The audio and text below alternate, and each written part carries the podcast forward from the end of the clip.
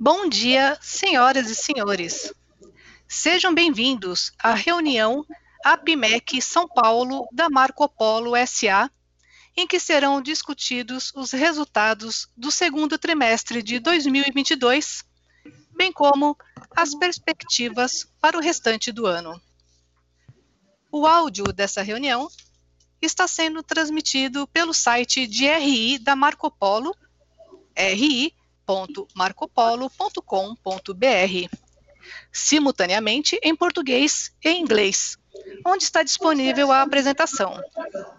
Antes de prosseguir, esclareço que eventuais declarações feitas durante essa reunião sobre as perspectivas dos negócios da Marco Polo, projeções e metas operacionais e financeiras sobre seu potencial de crescimento são previsões baseadas nas expectativas da administração em relação ao futuro da companhia. Essas expectativas são altamente dependentes das condições do mercado interno, do desempenho econômico geral do país e dos mercados internacionais e, portanto, estão sujeitas a mudanças. Presentes à reunião da APMEC São Paulo estão os senhores José Antônio Valiati, CFO e diretor de Relações com Investidores, e Eduardo Wilrich, gerente de Planejamento e Relações com Investidores. Lembramos que sua participação é somente como ouvinte, não sendo possível a participação na sessão de perguntas e respostas. Caso desejar fazer alguma pergunta, para ser respondida posteriormente pela área de RI, gentileza enviar um e-mail para ri@marcopolo.com.br.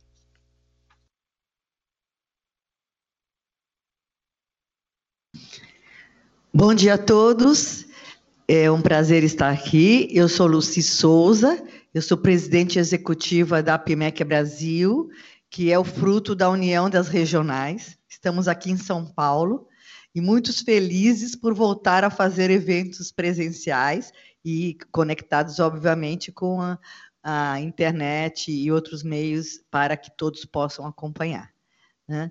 Então, é, já, a nossa mesa já foi apresentada, só quero saudar o Valiati e o Rurich, né, devidamente apresentados, e agradecer a presença dos analistas de investimento e demais profissionais que aqui estão presenciais, e aqueles que nos acompanham pela, pela, a, pela mídia já anunciada, a mídia digital.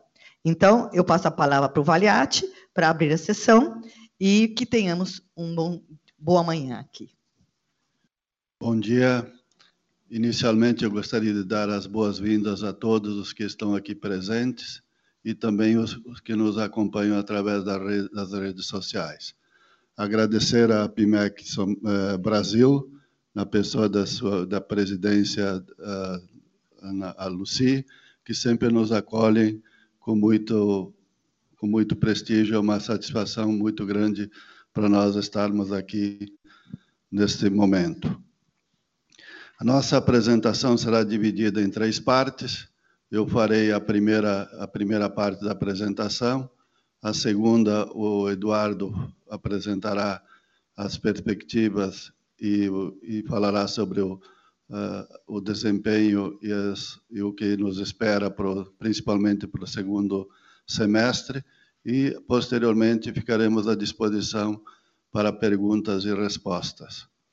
Eu gostaria também de eh, esclarecer que, infelizmente, o nosso CEO, presidente da companhia, o senhor James Bellini, por motivo de força maior, não estaria presente aqui, mas por motivo de força maior não pôde estar, mas nós vamos tentar e buscar fazer essa apresentação da melhor forma possível e ficaremos à disposição na parte final para esclarecer qualquer pergunta que se faça necessária.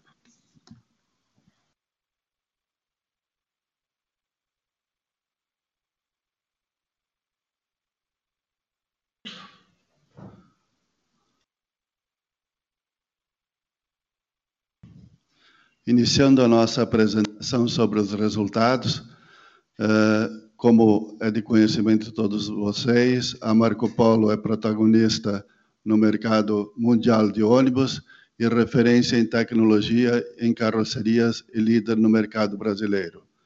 as principais, os principais destaques de competitividade da companhia se caracterizam pela abrangência da sua linha de produtos, onde praticamente eh, ela abrange todos os segmentos, desde os ônibus mais sofisticados, mais complexos, até os mini ônibus, que principalmente no segmento de volares.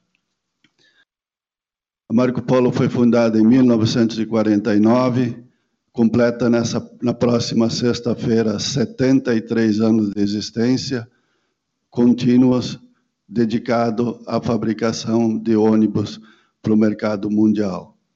Não há lugar no mundo onde nós tenhamos ou parceiros ou operadores de ônibus ou fabricantes relevantes que não conheçam a Marco Polo nessa, pela sua história, pela qualidade de seus produtos, é uma companhia conhecida e reconhecida a nível mundial. Uh, a nossa, o, o, número de colaboradores, nós temos atualmente 11 mil colaboradores que produzem 10 mil ônibus por ano, levando a mobilidade e sustentabilidade econômica e ambiental a milhões de usuários de nossos produtos.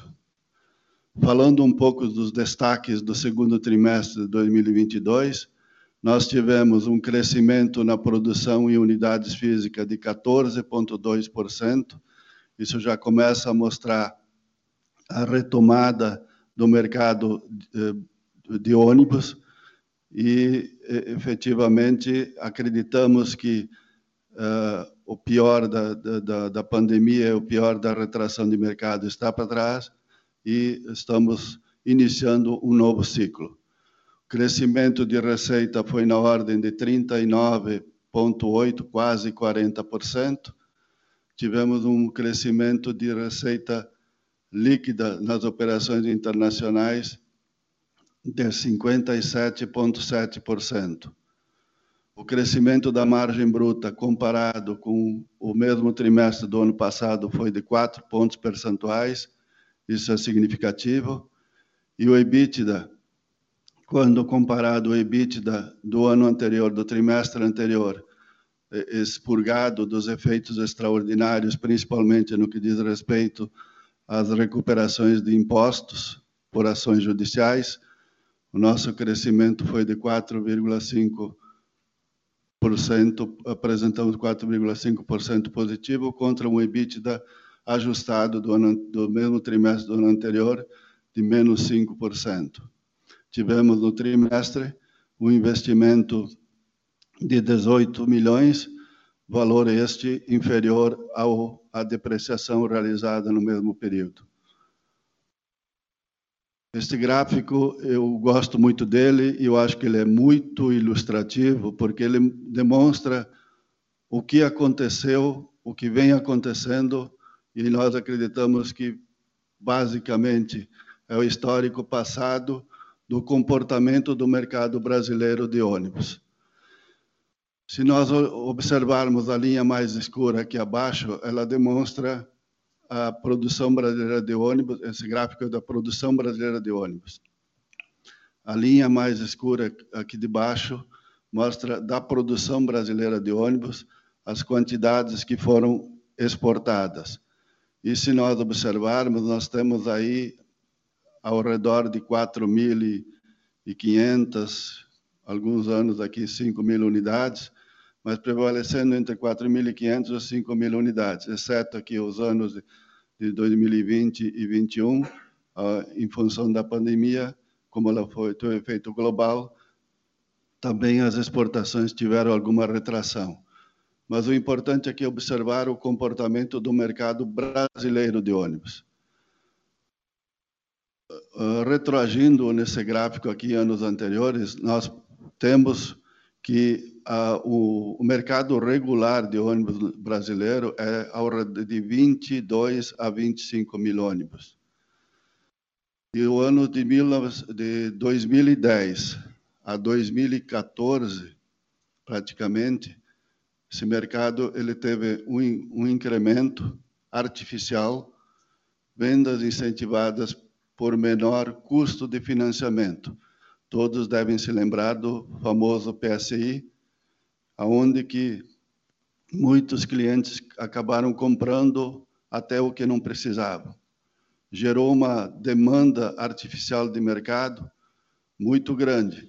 E se nós eh, eh, regulássemos ou computássemos o excedente de, de, demanda que teve nesse período, retroagindo aqui 2010, 11, 12, 13 e 14, 14 até praticamente já estaria chegando no seu nível normal de 22 a 25 mil unidades.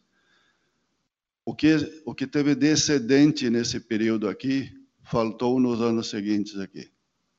Então, nós tivemos um descompasso que acabou se compensando, e isto acarretou toda a dificuldade no mercado brasileiro de ônibus, que chegamos a 13 mil em 2015, 9 mil em 2016, repetiu em 2017. 2018 já estávamos quase a 15 mil, quase 19 mil em 2019, voltaria para os seus patamares normais em 2020 e 20. Aí nós tivemos aqui, eu diria que nós estaríamos com o mercado com a demanda compensando a demanda a menor demanda aqui compensando a maior demanda dos anos anteriores. E aqui em 2020, é, não precisa nem comentar, a pandemia que afetou profundamente o nosso segmento, é, transporte de pessoas, tanto na parte de, de operadores quanto fabricantes, tiveram um impacto profundo e nós passamos dois anos voltando a demandas muito baixas. O ano de 2020, o mercado brasileiro foi de 13 mil e o ano de 2021 com 12 mil unidades. Se nós observarmos aqui este ano aqui, comparativamente o primeiro semestre de 2021 com o primeiro semestre de 2022, já começa a aparecer aqui um crescimento tanto do mercado nacional quanto do mercado quanto das exportações. É importante é, ressaltar aqui que esse, esse volume poderia ter sido maior não fosse a falta de componentes, principalmente chassis.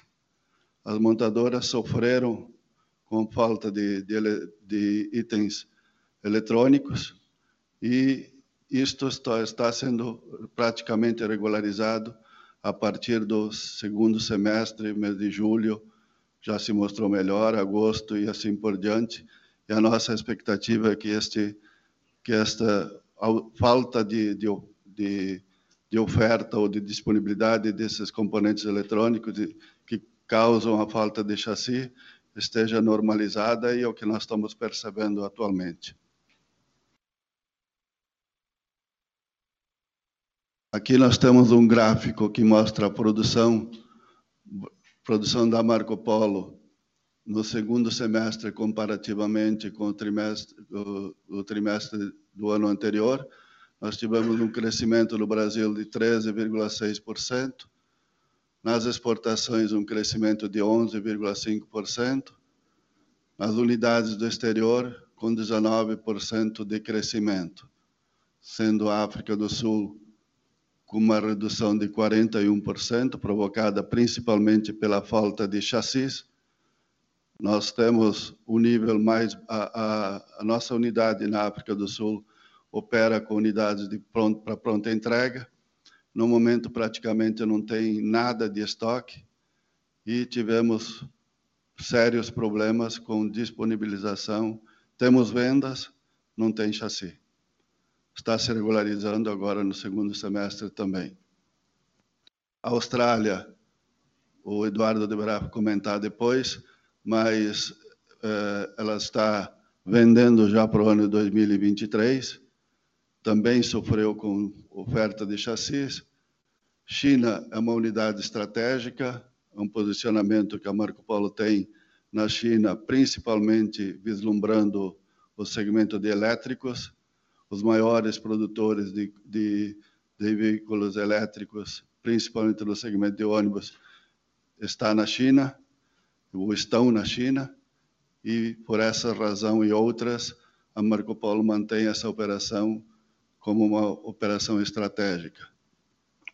O mercado mexicano está retomando também, sofreu muito com a pandemia, principalmente no segmento de rodoviários. E a Argentina, tivemos problemas operacionais eh, derivados da não possibilidade de enviarmos nossos colaboradores e técnicos brasileiros para o ramp-up da unidade, como nós consolidamos duas unidades, a de Buenos Aires e de Rosário, numa unidade só, que foi em Rosário, a, a unidade teve problemas de, de, de ramp-up na produção, principalmente do urbano, que o mercado estava bastante demandado, mas por falta de experiência no segmento de urbano do pessoal de, de, de Rosário, nós tivemos problema de performance e estaremos, estamos corrigindo isto para o segundo semestre. A distribuição da receita líquida. Nós temos os rodoviários crescendo de 25,7% para 28,8%. O importante comentar que eh, neste, nesse segundo trimestre e também no, no segundo semestre deste ano aqui, nós estamos tendo uma demanda bastante forte de rodoviários pesados, que é o produto onde a Marco Polo mais se destaca no mercado de ônibus. Os urbanos representam 36,4% da receita, Volare 25,3%, os micro-ônibus 2,3%, chassi 0,8%, receita do Banco Moneu Peças e outras com 6,5%. A nível de resultados, nós tivemos um crescimento de receita líquida total de 39,8%, conforme já falado anteriormente. No Brasil, esse crescimento foi de 39%. Na receita de exportações, 15,9%. E a receita das unidades do exterior eh, foi de 341 milhões, com crescimento de 50,7%. Esse crescimento, parte se deu pelo maior volume e parte principalmente pelo repasse de custos que nós tivemos, conseguimos ter nos preços, fato este extremamente importante para garantir e prospectar a rentabilidade futura da companhia. O lucro bruto cresceu 4 pontos percentuais comparativamente com o trimestre do mesmo trimestre do ano anterior. Apresentamos 11,4, ainda longe do, do nosso objetivo e da média histórica. Nós estamos e acreditamos que vamos estamos recuperando e vamos recuperar aos poucos essa rentabilidade já a partir do terceiro trimestre de, de 2022 e no quarto também a perspectiva, a perspectiva é positiva. O EBITDA foi de 4,5%, bastante baixo, mas quando comparado com o EBITDA ajustado do, ano, do mesmo trimestre do ano anterior, estaríamos saindo de um EBITDA negativo de 5% para 4,5%. Evidentemente que não estamos satisfeitos com esse EBITDA, e estamos trabalhando e vamos apresentar números melhores. Acreditamos nisso, não podemos afirmar categoricamente, mas com muita probabilidade, números bem melhores já a partir do próximo, do terceiro trimestre de, deste ano. E o resultado líquido eh, do trimestre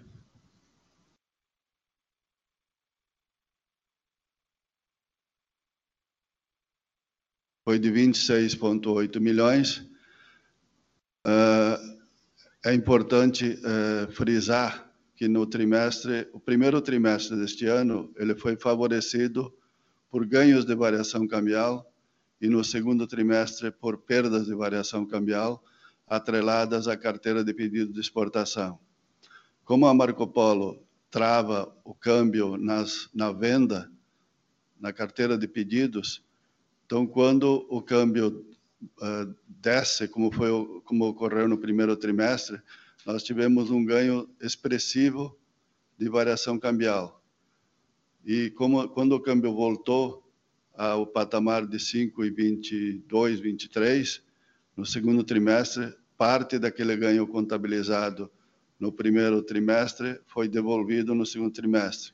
Então, a melhor análise que se poderia fazer seria no resultado acumulado, que o resultado acumulado ele ele ajusta essa essa discrepância entre o primeiro e o segundo trimestre. Também, a nível de resultado líquido e resultado operacional também, é importante fazer análise ou, ou considerar na análise que se, que, está, que se faz os efeitos extraordinários havidos nos resultados do ano passado. Nós tivemos resultados importantes, positivos, necessários, isso demonstra, de, relativos à recuperação de, de impostos.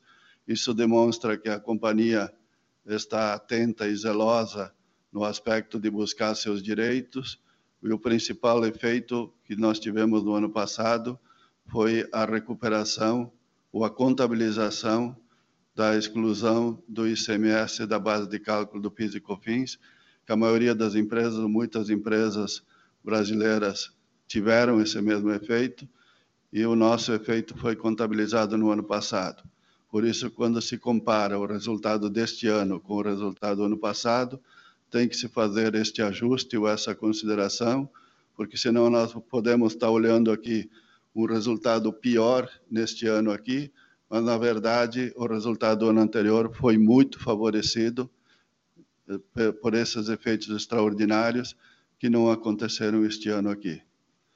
Da minha parte, os comentários são estes, vou ficar à disposição depois para perguntas e respostas, e vou passar para o Eduardo fazer a segunda parte da apresentação.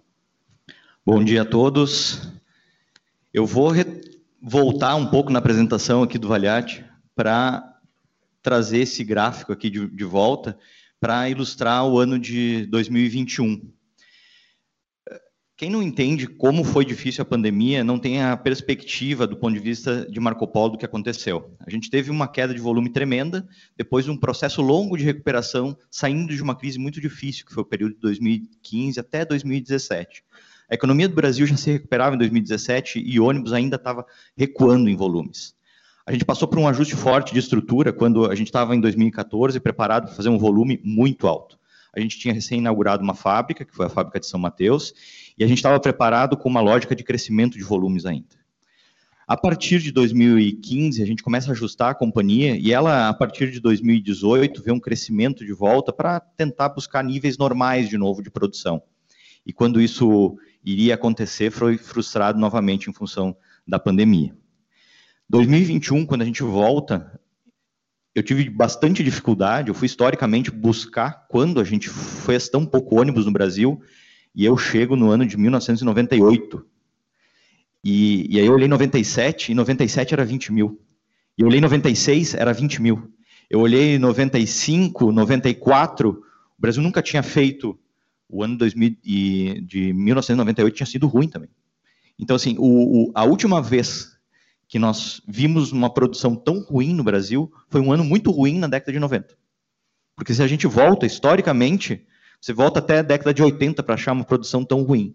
Para vocês terem uma dimensão da revolução que a companhia teve que passar para se ajustar a volumes tão difíceis e como a gente tem para frente uma recuperação forte. E essa é a expectativa, essa é a visão que eu gostaria de passar para vocês hoje. Quanto a gente tem que recuperar para voltar aquilo que seria uma produção normal. A gente não está pensando em voltar lá para os 33 mil, para os 28 eh, mil de 2014 de uma hora para outra mas a gente tem uma recuperação bastante forte para vir, e essa recuperação ela já começou, com esses 28% que a gente viu no primeiro semestre.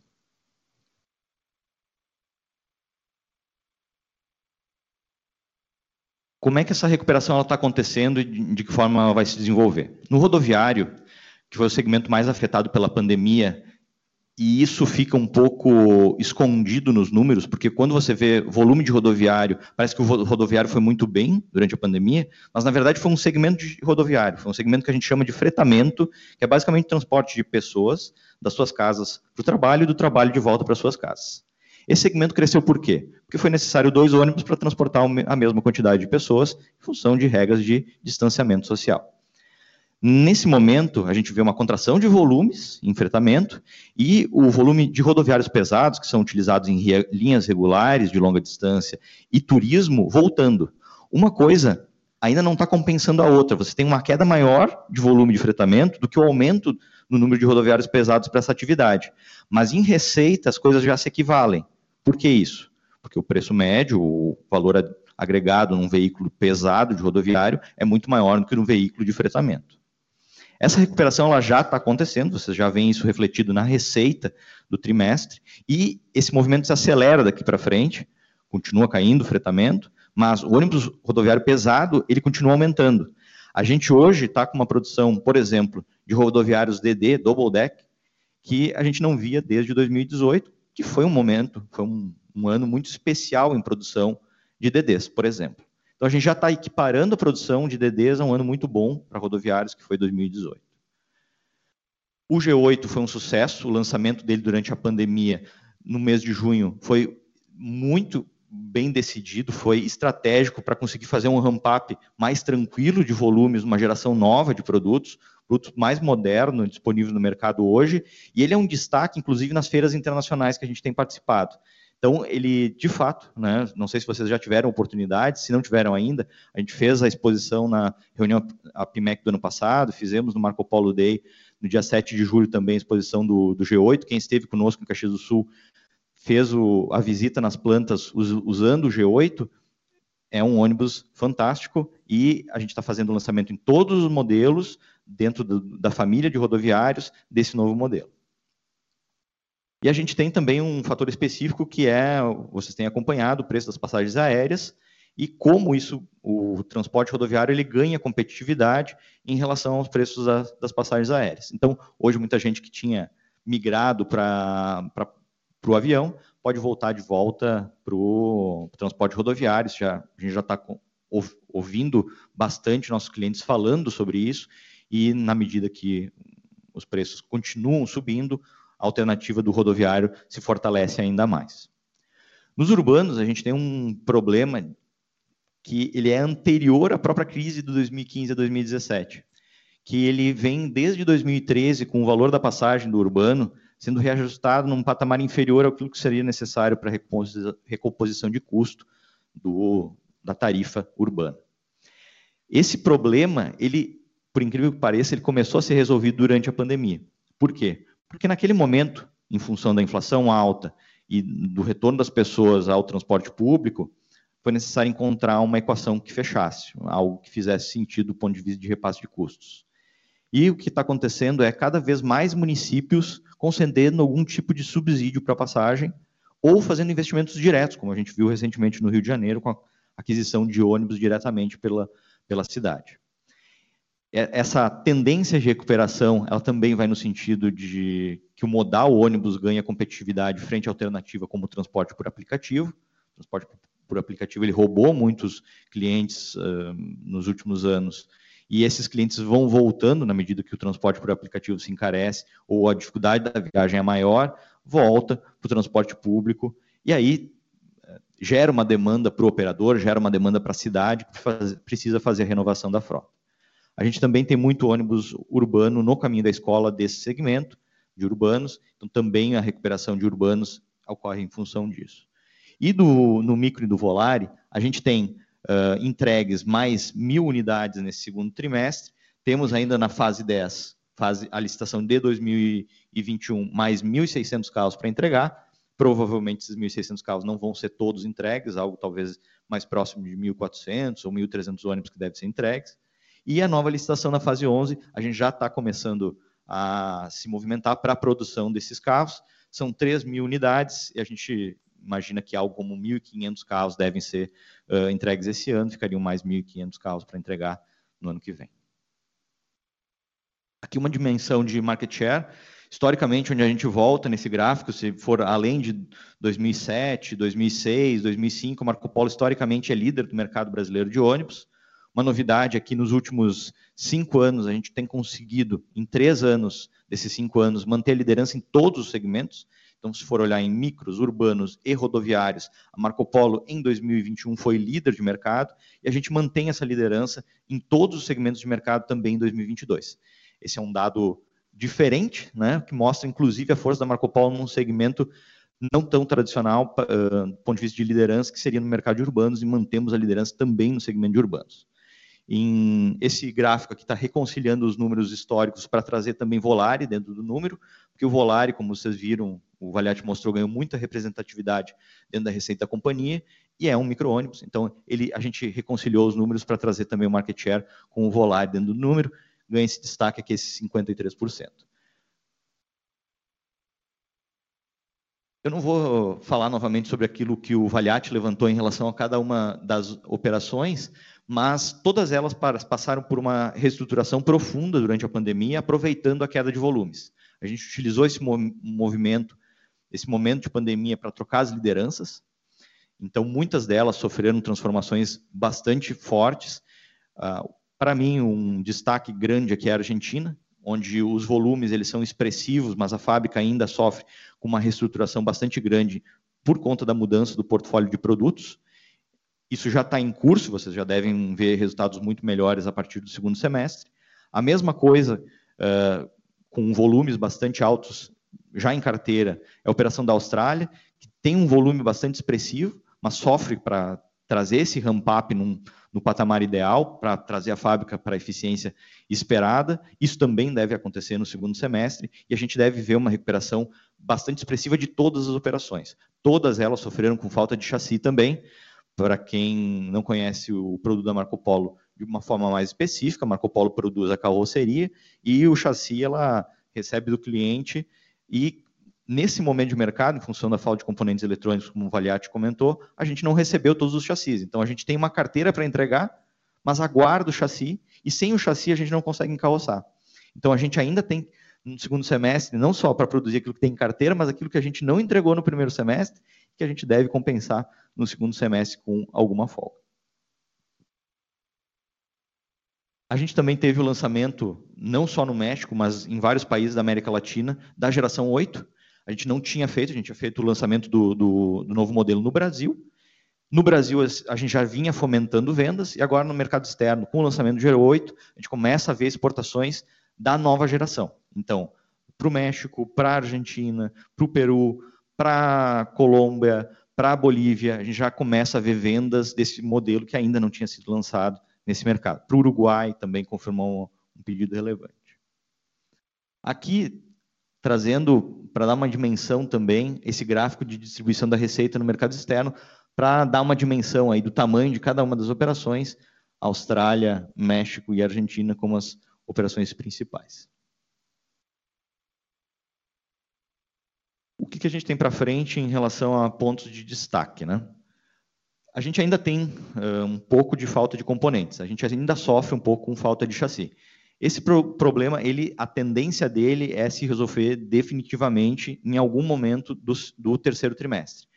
Em julho, já não houve um impacto tão relevante. Aquilo que a gente falava no primeiro trimestre, de que a gente estava deixando de produzir algo como 20%, 25% em volumes, ele já foi de 5% a 10% no segundo trimestre, e a gente imagina que não vai ter um impacto relevante no terceiro trimestre. Então, isso é uma ótima notícia, a gente deve estar tá regularizando, digamos assim, essa produção, sem essa dependência ou sem essa falta de chassi do terceiro trimestre. Mas ainda não dá para afirmar com 100% de segurança, porque esse também era um problema que nós tínhamos alguma convicção de que se resolveria no segundo trimestre e acabou não acontecendo. Em julho, a gente tem pouco impacto, em agosto, a expectativa é que não tenha mais impacto. A gente está bastante ansioso em relação a esse tema, porque é bastante relevante do ponto de vista de recuperação de volumes e normalização da produção. A questão da inflação foi um tema bastante relevante durante principalmente metade de 2021 em diante.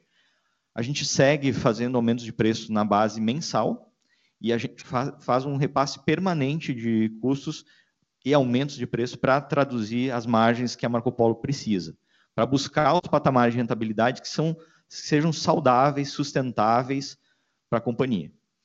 Eh, esse movimento é um movimento difícil de fazer de uma vez só, porque, obviamente, o cliente é impactado na medida que recebe um preço novo cada vez que ele vem fazer compras, e são clientes, muitas vezes, que não compram desde o início da pandemia. Vou imaginar que aquela queda brutal de volumes, tem clientes que não faz dois anos que não compram. Então, quando eles voltam, pegam um produto com um valor muito superior ao valor que eles estavam acostumados, ou o valor de referência deles, que normalmente no, no nosso mercado é a última compra. Esse movimento a gente tem feito de forma bastante disciplinada. A recuperação disso vocês veem de uma forma bastante óbvia nos preços médios. Então, ao calcular o preço médio nos nossos produtos, vocês vão perceber essa recomposição, mas vão perceber também que essa recomposição, ela em geral, é um repasse de inflação e não um ganho substancial de margem. A gente continua nesse movimento e a tendência é uma aceleração disso ou uma recuperação mais forte de margens também a partir do segundo semestre. Em relação à reestruturação, a gente já falou bastante sobre isso no Marco Polo Day, sobre redução de custo fixo, tendência de hum, hum, conseguir alavancar os resultados a partir de uma alavancagem operacional. Isso vai ficar mais evidente ainda a partir do segundo semestre, na, na medida que a gente aproveita esse crescimento de volumes que a gente quase não viu no primeiro semestre. Aquele crescimento que a gente mostrou de 14% dos volumes no, no, trimestre, ele, se você anualiza ele, quase não aparece, ele fica um crescimento muito modesto no primeiro semestre. Sim, acreditem, o primeiro semestre de 2022 ainda foi um semestre muito difícil do ponto de vista de volumes, em função de falta de chassi, e no primeiro trimestre, em função da Omicron, que afetou a intenção de compra dos clientes até fevereiro, a gente viu esse impacto bastante forte. Parece tão distante, né? Quando a gente fala em pandemia, parece que já passou há dois anos. Mas, na verdade, em fevereiro, a gente estava ainda bastante preocupado com o Omicron, os clientes ainda cautelosos em compras. O segundo trimestre de 2022 foi o primeiro trimestre que a Marco Polo passou sem um efeito relevante ou nenhum susto do ponto de vista do cliente, do cliente fazer algum recuo, né? manifestar a intenção de compra e recuar porque veio alguma coisa nova. Foi o primeiro trimestre, desde março de 2020, onde a gente não viu esse movimento de reação à pandemia durante o trimestre, e isso vai se refletir também em vendas daquilo que a gente já tem em carteira para frente. Hoje a gente tem uma carteira longa. Quando eu comento sobre esse desafio de prazo de entrega aqui, ele é muito verdadeiro, porque a gente está num ramp-up agressivo de contratações, de volumes. Quem esteve fisicamente conosco viu a fábrica cheia. E a gente tem um desafio muito grande de entregar tudo o mais rápido possível dentro do, dos prazos esperados pelo cliente. Esse finalmente é um problema bom. Né? A gente queria ter esse problema há muito tempo e finalmente a gente está tendo esse problema agora. Tá? Eu fico à disposição para as perguntas e respostas. Acho que tem um slide que não está no, no, no, material que está impresso, mas que a gente agregou aqui do Marco Polo Rail. Para mostrar aqui um pouco da progressão histórica desse segmento, a gente já produz desde 2017. A gente fez o lançamento do Próspero, ou o relançamento no, no segmento uh, ferroviário em 2020, e a gente tem o primeiro negócio fechado em 2022, do People Mover nos que ligam os terminais do aeroporto de Guarulhos. A expectativa do segmento é continuar tá, crescendo dentro dele como um produto novo da Marco Polo. Essa venda aqui ela é especialmente relevante por conta, não especialmente do, por conta do tamanho dela, ou quanto ela representa do ponto de vista de receita, mas ela marca a entrada da Marco Polo no mercado. Isso é muito importante para provar a capacidade técnica da companhia. Então, não basta ter o produto, né? Você tem que ter o produto para mostrar para o cliente e provar que você consegue produzi-lo. E a gente tem tra trabalhando em diversos projetos relacionados a não só o mercado brasileiro, mas principalmente o mercado latino-americano, onde existem oportunidades nesse segmento e a Marco Polo pode usar a base de ativo delas, as, as plantas dela, as pessoas, né, força de engenharia para produzir esses produtos. É algo complementar a Marco Polo, em 2022, a gente ainda não deve ter um impacto relativo do ponto, uh, significativo do ponto de vista específico de resultado, mas a gente tem, a gente espera colher bons frutos dessa sementinha que a gente está plantando em 2022 com o primeiro contrato assinado. Vou passar a palavra de volta para a Luci. Bom, parabéns pela apresentação, né? especialmente a entrada de vocês no setor ferroviário, deve ser muito promissora. E antes de passar a sessão de perguntas, eh, eu gostaria de saudar a Marco Polo pela nossa parceria tão longeva, né? São 21 anos em que a empresa esteve junto com a PIMEC, agora a PIMEC Brasil, como eu disse a vocês, né? reunião de todas as regionais. Então, é, entrego a, ao Valiati é, o selo de 21 anos. Obrigada pela parceria com os analistas de investimento.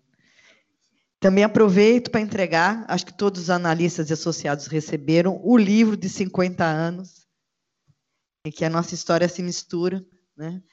50 anos do, da Associação dos Agora 52, né? A pandemia parou tudo. Na verdade, a gente fez 50 anos em, mil, é, é, em 2020, né? A PIMEC foi criada em 1970, antes até da CVM, para vocês terem uma ideia.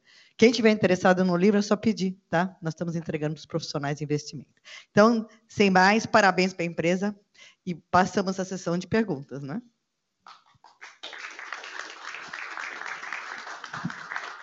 Eu só gostaria de registrar e agradecer também a presença aqui do Sérgio Quintana e do William Cordeiro, que são nossos membros do Conselho Fiscal da Marco Polo. Obrigado. Então é só levantar a mão, né? Fazer, se identificar e fazer duas perguntas por vez. Bom dia, é, Victor do Bradesco BBI. É, eu tenho duas perguntas. A primeira, se vocês podem comentar um pouco como é que está o backlog né? E, e, vocês mostraram no slide que tem mais ou menos 1.600 ônibus é, do caminho da escola que não foram faturados. Então, se, se os pedidos foram feitos ou não.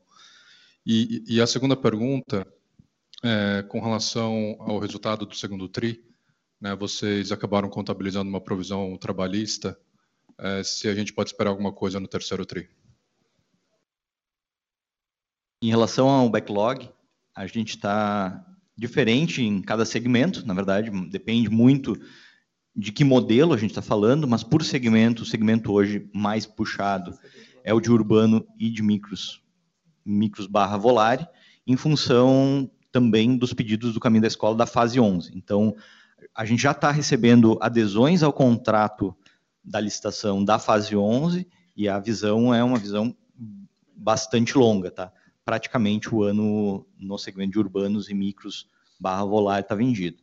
Como vocês sabem, uh, a gente também produz volares para estoque e para disponibilizar a pronta entrega. Então, também compõe esse, essa carteira produção de volares para estoque. Tá? Então, nesse segmento de volares, a gente estaria até o final do ano. Urbanos, mais ou menos até o final de novembro. E em rodoviários, também mais ou menos até o final de novembro. Tá? A gente está buscando hoje encaixar os pedidos, crescendo o ramp-up de produção para tentar puxar o máximo possível que a gente consiga ainda dentro do ano. Então, esse backlog ele também é variável na medida que a gente conseguir aumentar a produção, talvez a gente consiga atender também num prazo menor uh, o cliente. A gente está justamente nesse esforço, nessa tentativa de puxar os prazos uh, para baixo. Em relação aos 1.600 carros do caminho da escola, uh, ele, ele vai ter contrato pela nossa projeção para entregar os 1.400 carros que eu comentei, daqueles 1.600 ao com 1.400 carros, a gente projeta que vai ter contrato para entregar. Vai intercalar fase 10 e fase 11, então a gente já começa com fase 11, já está produzindo fase 11, provavelmente vai deixar uma coisa pela outra, tá? vai privilegiar o fase 11 em detrimento da fase 10.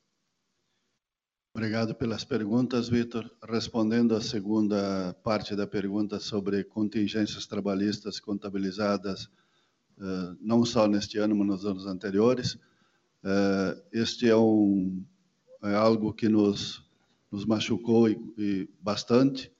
Nesse primeiro semestre, nós tivemos uh, um número aproximado de 20, eu acho, em torno de 24 milhões eh, de reais contabilizados como provisões para essas contingências.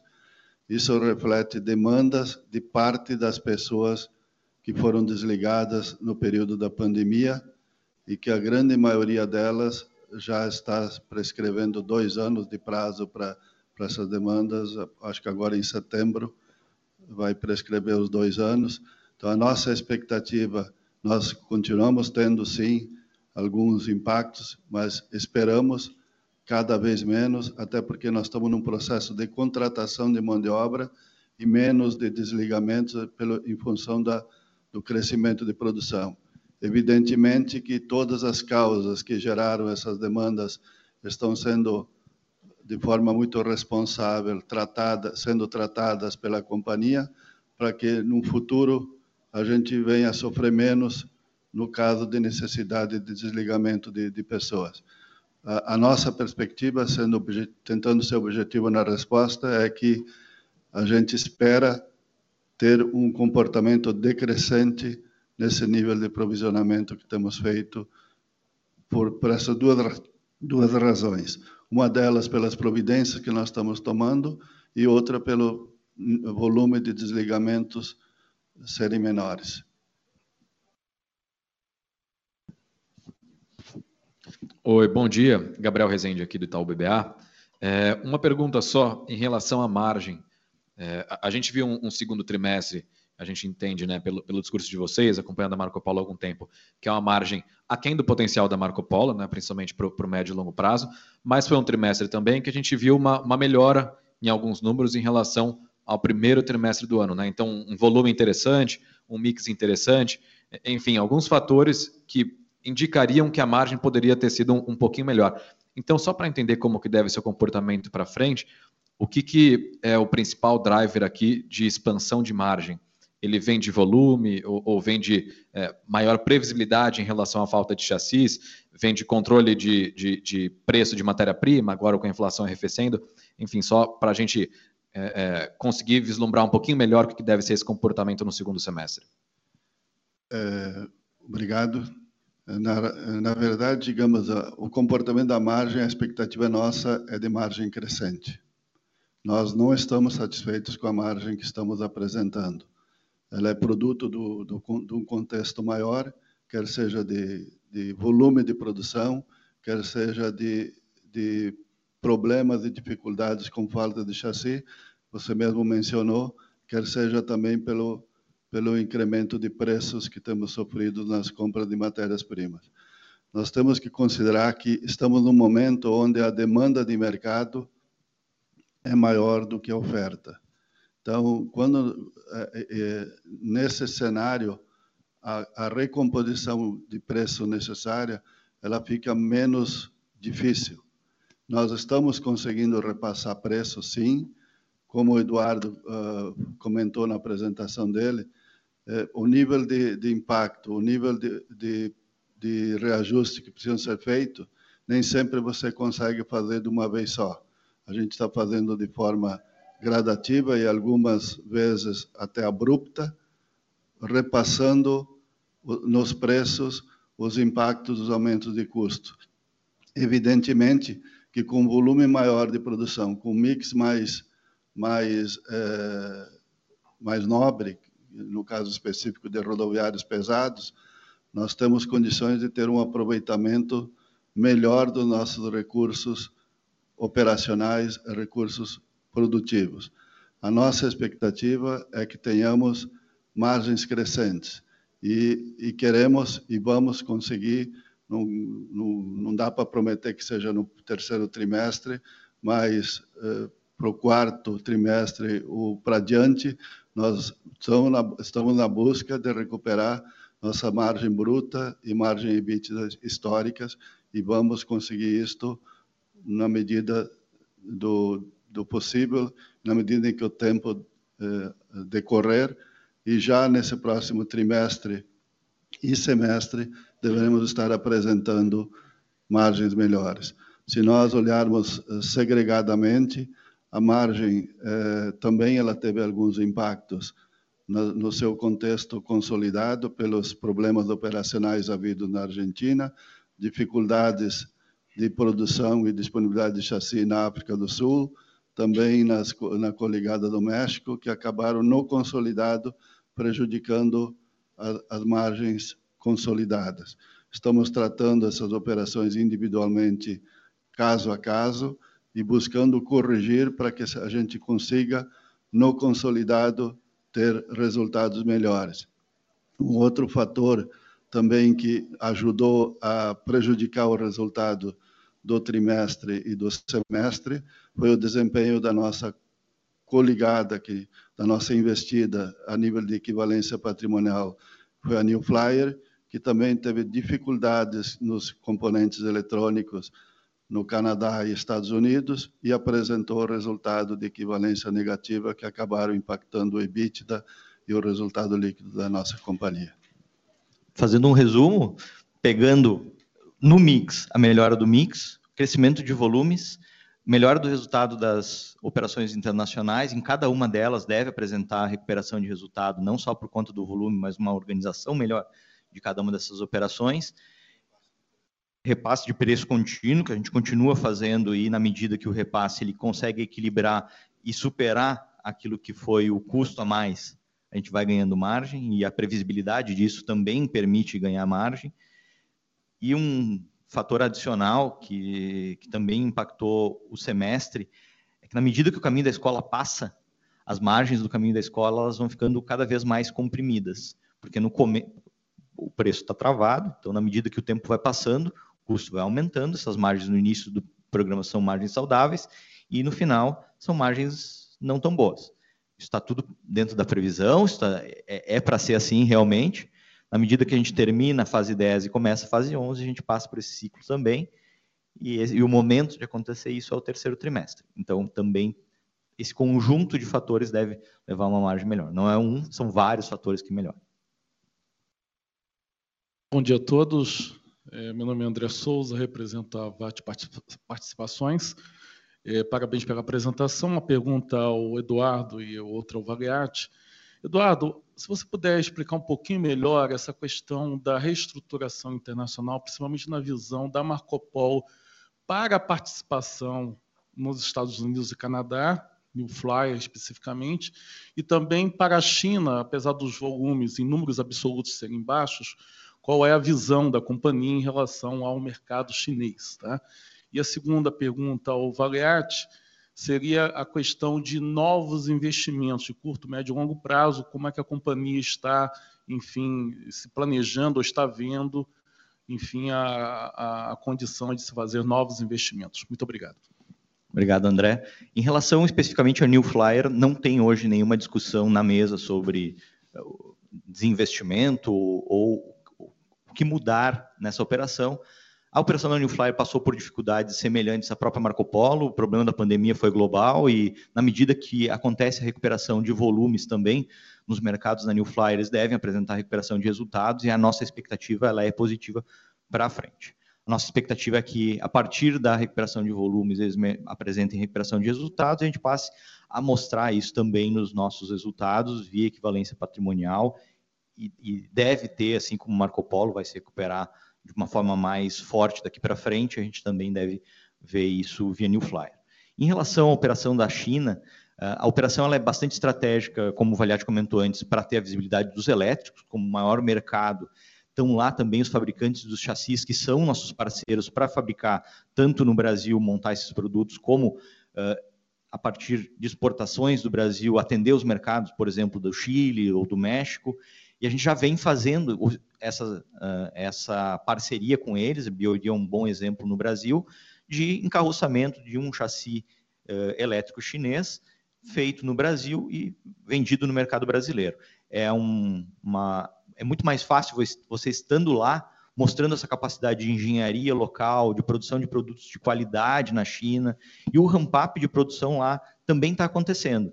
Então a gente está explorando, por exemplo, por exemplo, o leste africano, a partir da operação na China, onde esse mercado normalmente ele é vendido com chassi chinês, e a gente tem a possibilidade de comprar o chassi chinês, montar a carroceria Marco Polo na nossa operação China e exportar da China para o leste da África. É uma alternativa no pós-pandemia que durante a pandemia não era um mercado inexistente, e agora no pós-pandemia a gente está descobrindo esse mercado e está crescendo em volumes. A China também ela é bastante adequada para atender o mercado australiano, por exemplo, naquilo que não for compras públicas. No mercado australiano a gente consegue produzir na China e exportar a partir da China para a Austrália na nossa operação da Volgren lá. Então, ela é uma operação que ela é estratégica para atender diversos mercados.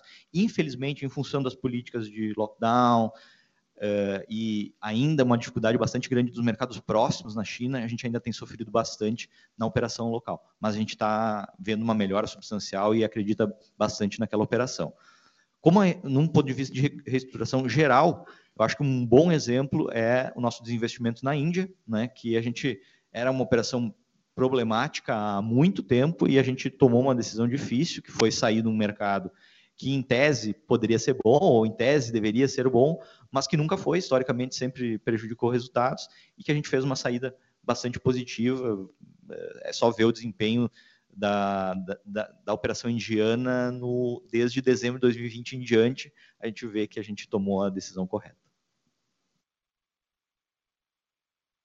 Uh, obrigado, André, pela pergunta. Falando de novos investimentos, pelo histórico do, do comportamento de mercado da, da, companhia nesses últimos seis, sete anos, uh, você pode observar que não foram anos nada fáceis. Foram anos bastante complicados e, mesmo assim, a empresa apresentou resultado positivo em todos os anos tivemos uma preocupação de preservação de caixa e de poder aguardar o momento que acreditamos que agora começa podemos começar a colher frutos, que o mercado está retomando e voltando. Mas mesmo assim, nesse período tão difícil que a companhia atravessou, nós não deixamos de investir e nos preocuparmos com o futuro da companhia. E destaco principalmente os investimentos no projeto da, da geração 8 de ônibus, que foram investidos recursos importantes para termos um produto que estamos iniciando agora a, a colher os frutos desse, desse projeto. É, também o, o, investimento no desenvolvimento do, no segmento de elétricos. Nós estamos com um produto elétrico já homologado e podendo competir e entrar nesse mercado que está bastante promissor. Também investimos e estamos prestes a, a ter o nosso chassi para o segmento Volare, chassi próprio, que era um, algo há bastante tempo desejado. E também eh, fizemos parte e estaremos eh, concretizando, possivelmente até o final do ano que vem, que temos um call na operação para consolidar a operação da Argentina, onde nós teremos 100% da, da nossa operação, que ela se mostra estratégica, importante, o mercado argentino é um mercado importante, e principalmente com as restrições que, que aquele mercado impõe na, na importação de produtos uh, fornecidos do exterior, ter uma, uma operação local produzindo para aquele mercado, estrategicamente é importante. É, sobre o posicionamento estratégico da companhia, visão de mercado, eu convido a, a, a assistirem, olharem o, o vídeo que está na rede social, no site do RI, da Marco Polo, onde os nossos diretores, nosso diretor de estratégia, inclusive faz uma apresentação ampla do posicionamento e da visão estratégica da companhia para os próximos anos. Esses investimentos que eu destaco nesse momento são os mais relevantes e nós, evidente, na medida da, da geração de caixa e na, na medida da geração de resultados e geração de caixa, aí teremos condições e melhor segurança para pensarmos em voos diferentes. Mas, prudentemente, vamos cautelosamente deixar isso acontecer. Mesmo nesse período de dificuldades, a companhia não deixou de pagar juros sobre capital e dividendos, que também acreditamos que é algo importante e relevante para os nossos investidores.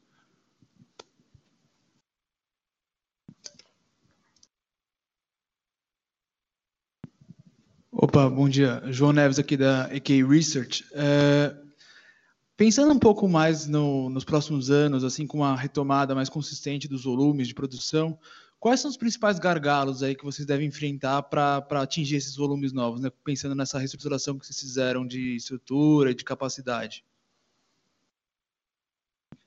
Hoje, uh, o principal gargalo vem sendo a contratação de pessoas para crescer a produção com mão de obra especializada. Então, na medida que a gente teve uma redução grande de pessoas durante a pandemia, agora a gente está tendo bastante contratação para atender. A gente já está vendo esse ramp-up acelerando. Quando a gente olha em volumes crescendo 14%, não é representativo do que já vai acontecer no segundo semestre. O crescimento está vindo muito forte e a gente já está já tá desafiado por esse gargalo. Tá? Já está na prática, já está acontecendo, né, que é contratar as pessoas, treiná-las e colocar o melhor nível de eficiência. Marco Polo vinha num crescimento de eficiência até 2020, no, durante a pandemia, em função da necessidade de redução de volumes, fechamento de fábricas, reestruturação completa da, da companhia, foi nesse, a gente acabou desligando bastante gente e agora o gargalo está na contratação de volta dessas pessoas. Do ponto de vista de base de ativos, a gente tem as fábricas, a gente consegue atender o, a queda de volumes ou de capacidade ela não foi tão expressiva, não foi proporcional ao fechamento das plantas, porque a gente conseguiu, através de ganhos de eficiência nas plantas remanescentes, atender. Então, a gente consegue atender aquele mercado que o Valiati comenta, lá de 22 a 25 mil, pela base de ativos existente. Tá? A gente não precisa uh, crescer muito mais ou crescer agressivamente investimentos para atender esses volumes. Tá? Hoje, o principal gargalo está é, tá na contratação de pessoas.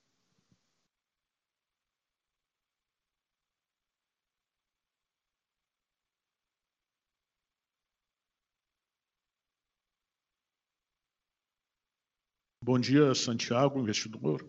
Santiago Gotchal, investidor, pessoa física. Uh, que eu queria perguntar um pouquinho sobre concorrência, tá? porque até tem um gráfico ali do, dos concorrentes, e a gente vê alguns ali que já praticamente saíram no mercado, estão voltando. Uh, como é que se dá esse processo? Né? Uh, como é que está a questão porque a Marco Polo também sempre teve um produto premium com, uma, com preço sobre preço acima da, da concorrência, como está acontecendo essa ameaça, e também, se for possível, falar, atualizar a gente um pouco sobre concorrência externa, também gostaria de saber. Concorrência de uma forma geral e esses casos aí de sai do mercado, volta, enfim. Obrigado, Santiago. A, a, saída principal foi ali em 2009, da saída da Buscar, e retorno uh, sob a bandeira da Caio, a partir de 2019. A participação deles se dá no mercado de rodoviários, né? É, são concorrentes, hoje estão no mesmo patamar da Comil em termos de participação de mercado.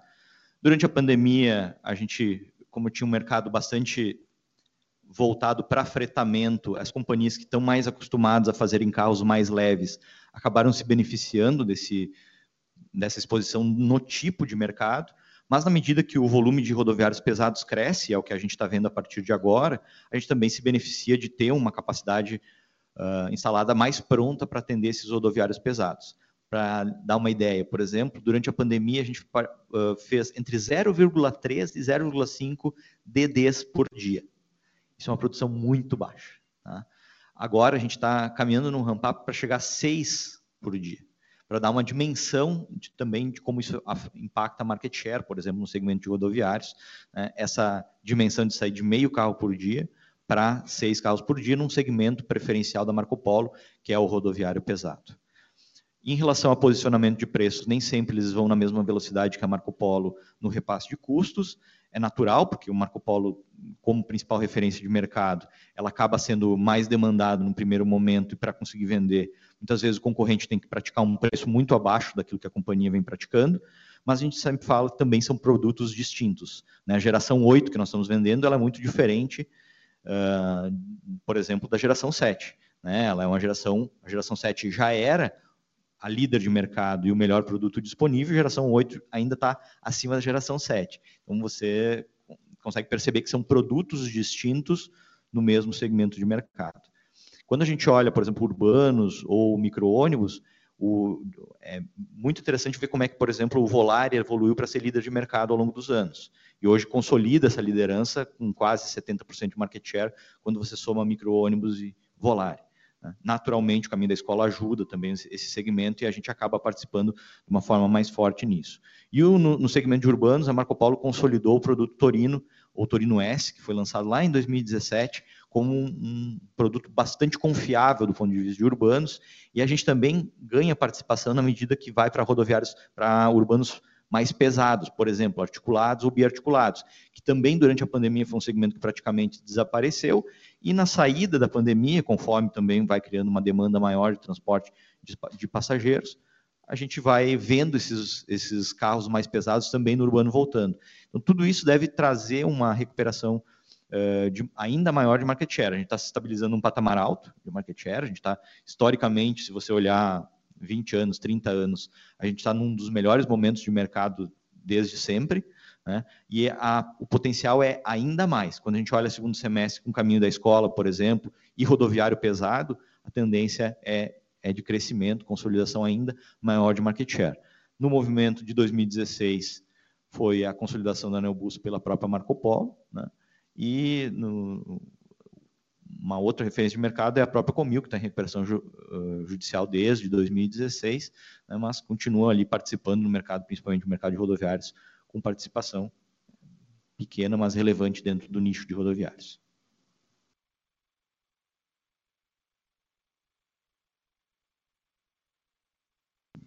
Bem, ninguém mais manifestou interesse em perguntar, então a gente vai encerrar agradecendo muitíssimo a, presen a, presença. Finalmente estamos de novo em eventos presenciais, mas é claro que estamos agora no modelo híbrido. Então, saúdo aqueles que nos acompanharam pelas mídias.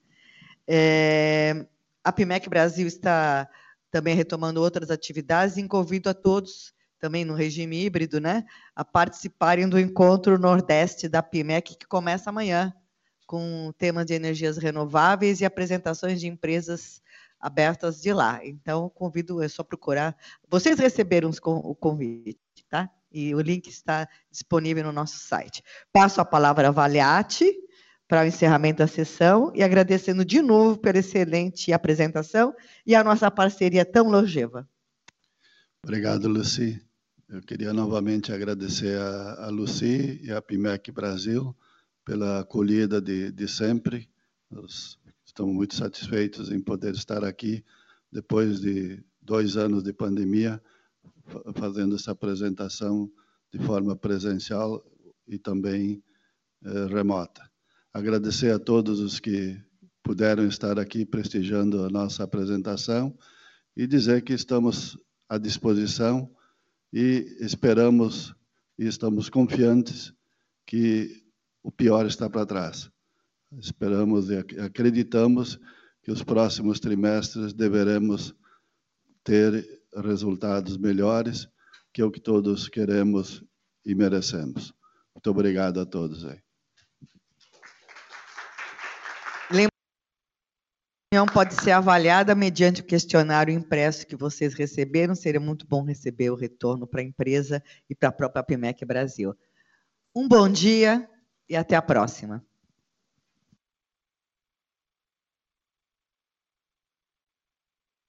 A reunião da PIMEC São Paulo da Marco Polo SA está encerrada. Agradecemos a participação de todos e tenham um bom dia.